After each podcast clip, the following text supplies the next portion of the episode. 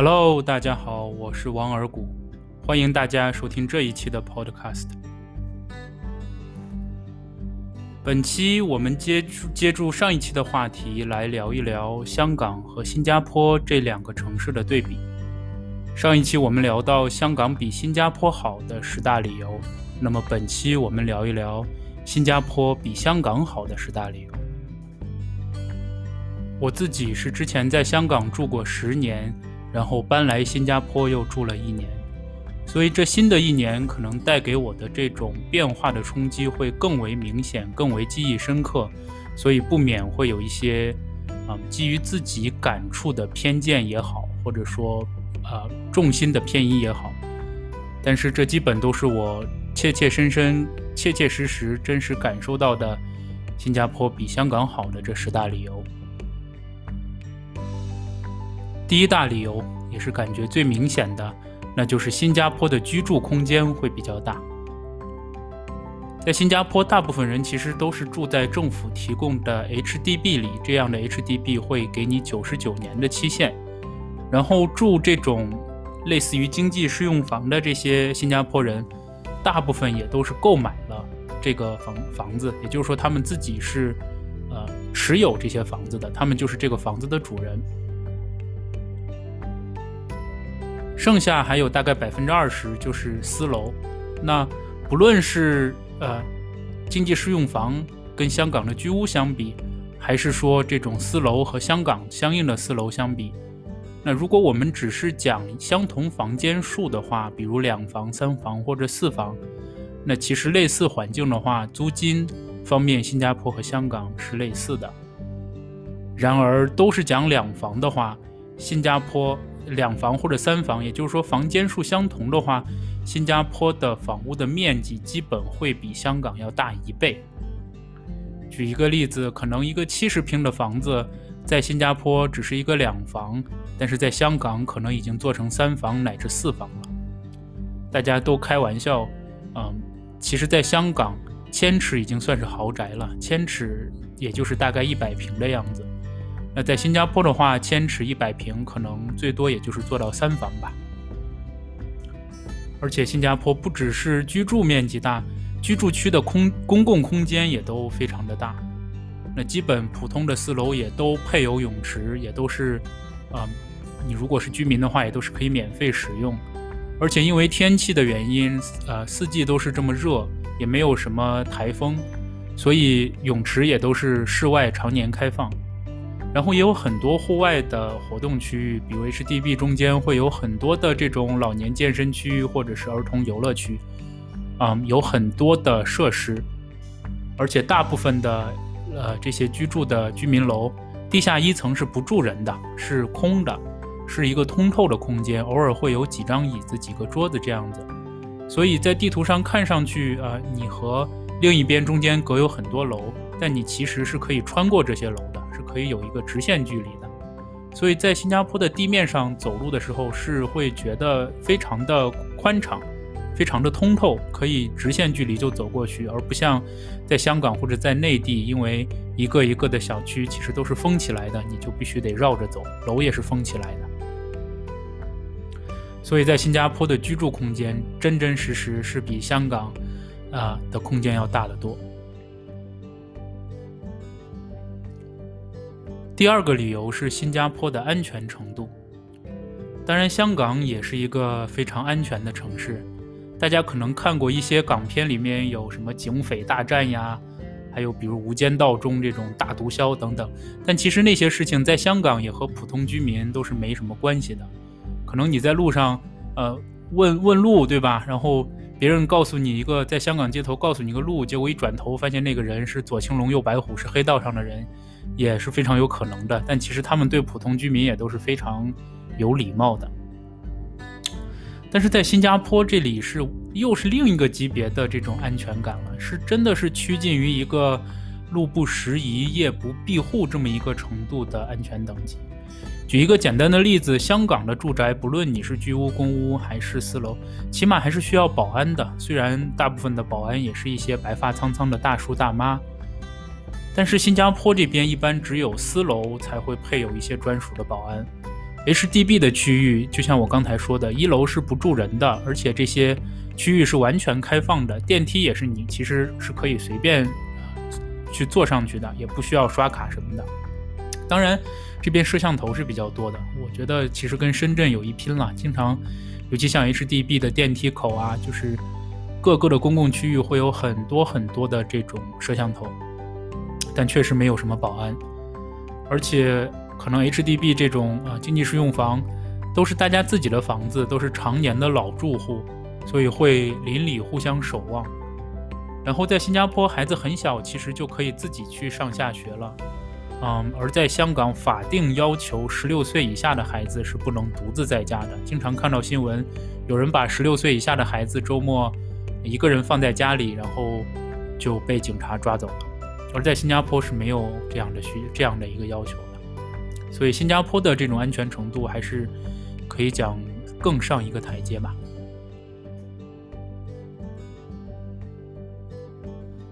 第三个理由是新加坡的小贩中心文化。当然，香港也有街市，但是和这个新加坡的这种小贩中心 （hawker center） 这些比起来，真的是嗯小巫见大巫了。嗯，多提一句，像新加坡的小贩中心其实是刚刚才被录入了世界非文质非文化物质遗产。那这边的 hawker center 小贩中心，无论是说食物的这种多样性、它的品质，以及它的环境、它的这种 hawker center 数量的量级，所有这些程度，真的是都要比香港要高出一个层次来。大部分的这种 hawker center 都是开放式的区域，房顶可以放一个大风扇，然后只要遮住阳，然后有风吹着，其实也蛮舒服的。其实新加坡的，只要不是日头晒着的这种情况下的话，有一有一些风，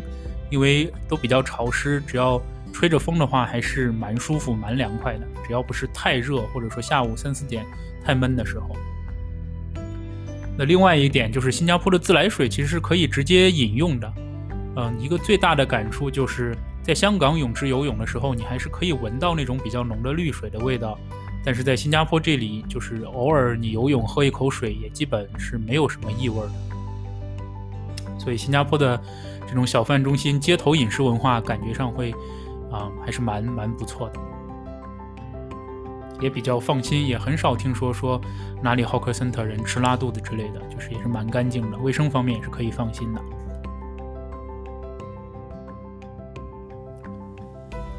第四个理由，新加坡的人际关系其实比较单纯，整个民风让我感觉是比较淳朴善良的，甚至偶尔会让我想起小时候九十年代的时候住在家属大院那种感觉。我们经常会去这种小贩中心，然后，啊，里面也有各种各样，就都是以内地各个地方过来的人开的一些这种小摊。我们经常吃个吃着这个东北人做的烧烤啊，然后吃着这个四川人做的这种川菜呀，然后就，嗯，在路边啊一个支起的桌子上吃，就是经常让我会想起以前小时候在西安街头的那个感觉。我还记得有一次，就是孩子在路上哭，然后前面的大妈，嗯，就在前面听着孩子哭，然后看着他在包里掏了半天，然后回头就给了我孩子。一颗糖，所以这要在西安的话，估计要是，嗯，我妈就是孩子奶奶看到的话，估计也不敢让娃吃吧。陌生人给的糖，但是在新加坡，这是真的是很自然的一件事情。老人们都特别喜欢孩子，人与人之间的信任也是也是非常非常重的。我记得其实零几年的时候刚去香港的时候，这种感觉也是类似的。香港人其实也是非常淳朴友好的。尤其是香港一些年纪比较大的老年人也是这样，只不过这几年的社会运动真的是撕裂了社会，嗯，整个社会被撕裂成两种极端，所以有时候你跟香港人聊天的时候都会特别小心翼翼，怕触及到一些政治话题，然后产生一些不必要的分分歧和争执。要知道，其实香港很多家庭，父母和孩子都因为政见不同，这几年然后产生很多。这种家庭上的这些悲剧，我就记得当时在香港的时候，呃，当时我丈母娘也在这里，我们去一家店吃饭，老人孩子都坐定了，但我抬头一看，一整面墙都是贴满了那种激进的文宣的一整呃贴纸，然后还有各种那些难听的对内地人的偏见的文字。老人还没有意识到，我们就只好拉着他们低头赶紧走出来。这种感觉真的是非常的委屈和别扭。相比起来，新加坡这边感觉就对内地人的包容会会多很多。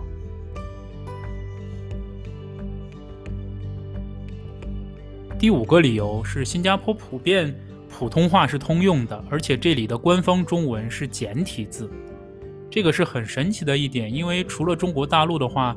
我们讲华人社会，比如你去台湾、香港、澳门，乃至可能你去美国见到一些唐人街的这种啊华人文化，基本还都是用繁体字。但是新加坡这边真的是普通话拼音，然后加简体字，这个我觉得也是当时新加坡的一些。嗯，政治大佬们，我觉得是他们有他们的政治智慧。当然，新加坡和香港一样，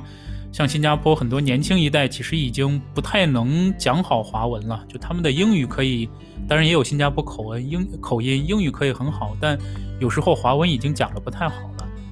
但是讲实话，可能除了大中华区域之外，新加坡的这个华文教育已经是最强势的了。然后，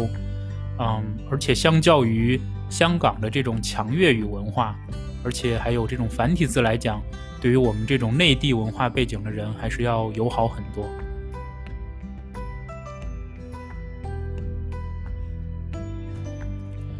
第六个理由是新加坡的文化与种族的包容性。新加坡其实会有这个华人为主，还会有印度人，还会有东南亚各个国家，比如马来西亚人、马来人有很多，然后印尼的。菲律宾的各种各样的，包括还有西方，啊，欧美也会有很多的人在这里。那新加坡的这种各种族其实非常非常和谐，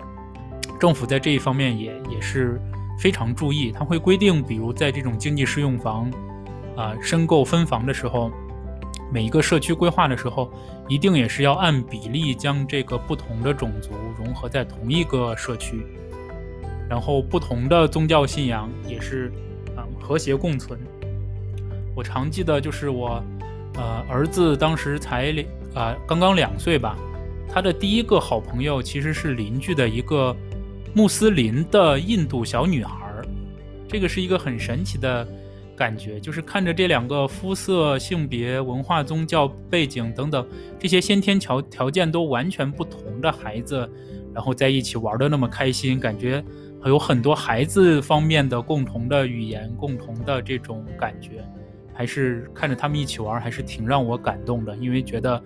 其实抛开所有这些性别、文化、宗教背景这些所有东西，人性其实是共通的。尤其从孩子方面可以看出来。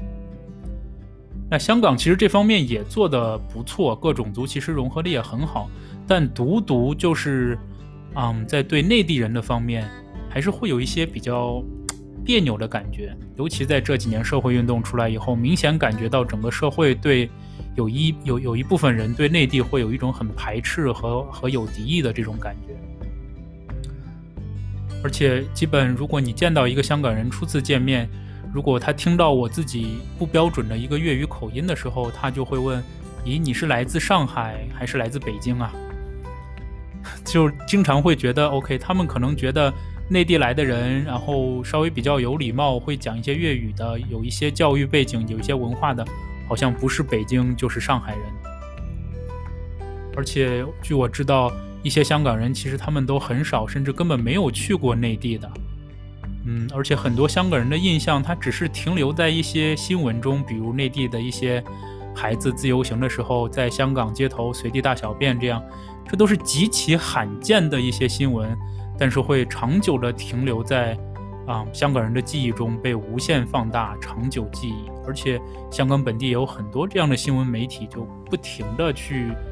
回顾这样的新闻也好，放大去报道这样的新闻也好。整个社会对内地还是有一种怪怪的感觉。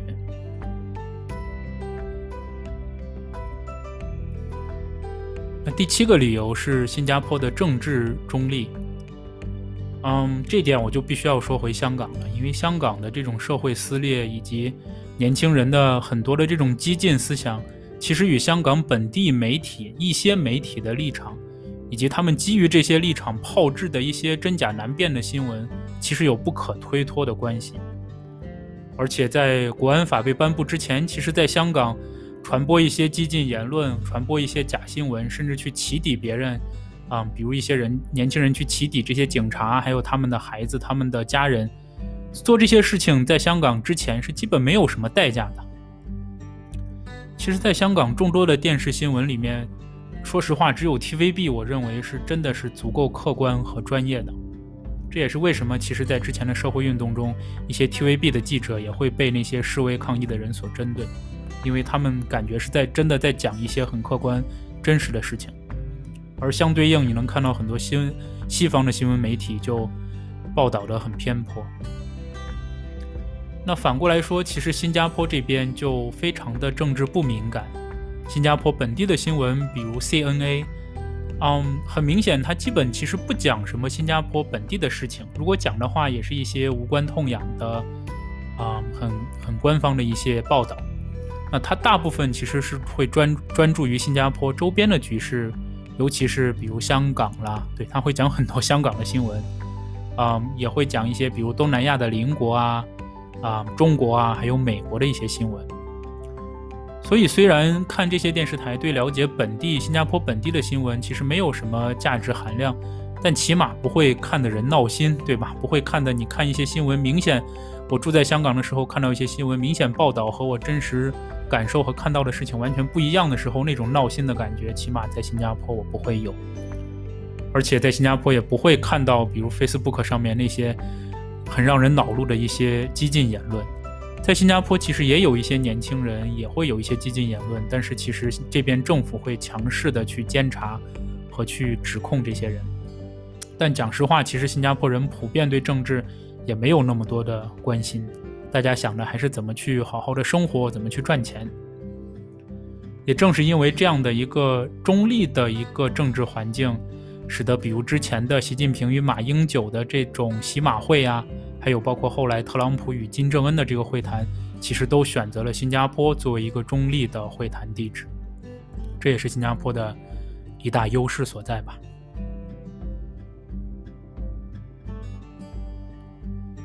第八个理由是，嗯，新加坡的网购其实非常发达，那基本新加坡超市里面的所有东西都可以网上购买，而且本地的物流非常非常的快。然后新加坡大概这边主要会有两个 app，啊，一个是 Shopee，一个是 Lazada，啊，Lazada 其实已经被阿里巴巴收购了。那其实这种的这种网购的这些 app，它的使用体验已经基本可以和内地的一线城市有基本一致的这种购物体验了。唯一的差别可能只是说你买到的东西，它的发货地有可能是马来西亚甚至中国，当然物品也都很全。但是如果它的发货地比较远的话，可能物流会稍微贵一点和慢一点。那香港这边其实它的网购也是近几年才慢慢发展起来的，但起码在我走的时候，我是基本在香港很少用网购，除过去用淘宝买一些从内地集运运过去的东西，但用的还是很少。感觉香港的网购距离内地和新加坡这边的水平还是差距不少。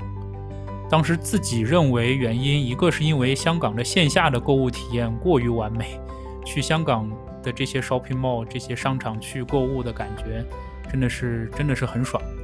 第二个也可能是香港本地的一些大地产商势力在做一些暗中阻挠吧。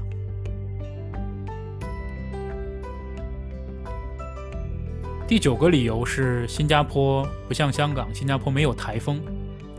我也不知道这算不算一个理由，因为其实，在，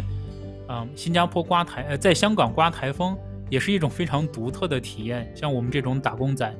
在早早开始，呃，预告会有台风的时候，就会激动激动的去关注，是不是会这个风球会生成八号级别？因为如果有八号风球的话，天文台公布之后，我们都是会放风球假的。当然，也会有很多香港人专门跑去码头、跑去海边，抓住一个柱子去感受大风。但是介于之前，应该是前年的时候，山竹那一次台风，其实刮碎了我自己住的地方屋顶的一块玻璃，差点砸到别人的车，其实很危险。记得当时，呃，风那么大，我和呃家人就坐在屋子里，听着房听着窗子都啊嗡嗡作响，噼里啪啦作响，然后还是安全，还是挺害怕的。当时，记得当时所有香港人的这个大玻璃上都用胶布贴满了各种的这个这个叉字形啊、十字形也好，为了防止这些玻璃被吹碎。所以，借如台风对香港带来了这些不良的破坏，所以我还是把它认为没有台风算是新加坡的一个优势吧。当然，这也是之所以啊，新加坡可以有这种开放式的小贩中心呐、开放式的活动区域啊，也是它的一大基础，因为不会有台风来破坏这些户外的这些设施。而且，我现在经常会看到新加坡有很多那种又细又高的那种大树，都会感慨。这种树要是搁香港，早就被刮断了。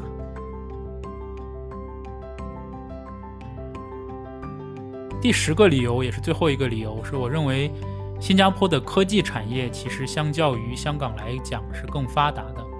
香港虽然有很多的大学，但如果真的讲到这种科创产业的话，自我感觉新加坡还是略胜一筹。